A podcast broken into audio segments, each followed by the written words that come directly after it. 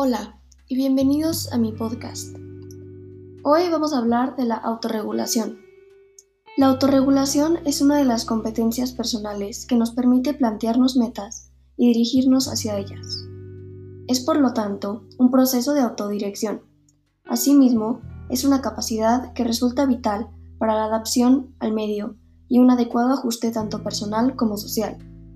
Si quieres saber más sobre esta habilidad y cómo mejorarla, sigue escuchando.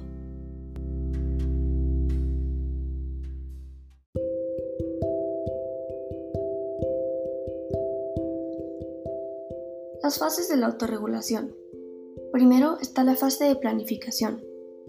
En esta fase se produce un análisis de la situación, un establecimiento de objetivos y una organización y programación en base a estos, así como una conexión con aprendizajes previos. La fase de ejecución. En esta fase se pone en práctica o se ejecuta la conducta. Fase de autorreflexión. Finalmente, en esta fase se produce una evaluación y valoración de los resultados obtenidos.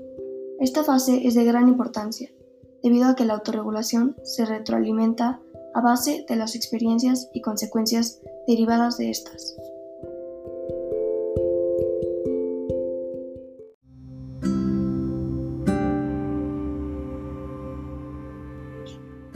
Ahora les voy a explicar el sistema del semáforo.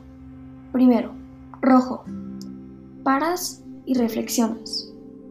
Después, naranja. Respiras hondo. Finalmente, verde. Piensas y actúas.